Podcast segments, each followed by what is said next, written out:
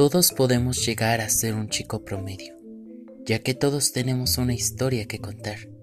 Y el día de hoy aprendí que quiero compartir mis vivencias, buenas, malas, mis pasiones, mis debilidades, mi persona, la música que me gusta y las modas actuales, películas, series, documentales, un espacio para inspirar a personas a contar su historia y también ofrecer entretenimiento para todos, hablar de temas de actualidad y hacer una familia donde todas y todos son recibidos.